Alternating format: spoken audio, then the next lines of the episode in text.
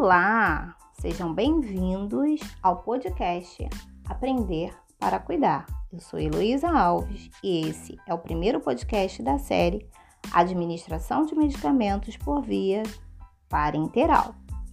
Bom, antes de iniciar na temática, é necessário compreender a diferença entre fármaco e medicamento. O fármaco é o princípio ativo da substância. Um belo exemplo é a nossa velha e conhecida dipirona sódica, que é o princípio ativo do medicamento com o nome comercial de Novalgina. Já o medicamento é o produto final elaborado com a finalidade profilática, diagnóstica, curativa e paliativa.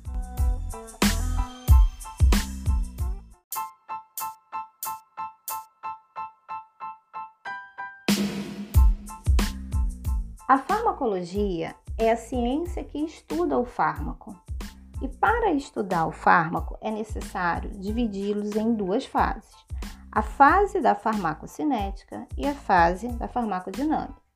A farmacocinética, em linhas gerais, é o movimento do fármaco através do organismo. E para que esse fármaco realize movimentos, é necessário que passe por algumas fases. Então, a primeira fase é a fase de liberação. Nessa fase ocorre a separação do fármaco do veículo e ela está relacionada com a forma farmacêutica do medicamento. Então, nós temos várias formas. Né? O medicamento ele se apresenta da forma cápsula, líquido, comprimido, injetáveis. A segunda é a absorção, Nessa fase, ocorre a transferência da droga do local onde o fármaco é administrado para o sangue. É importante ressaltar que não se fala em absorção para as vias endovenosa, também chamada de intravenosa, e tópica. Logo após administrado e absorvido, o fármaco é distribuído, ou seja, transportado pelo sangue. É necessário compreender que os órgãos mais vascularizados recebem mais drogas. Por fim, inicia-se o um metabolismo, fase onde reações químicas ocorrem.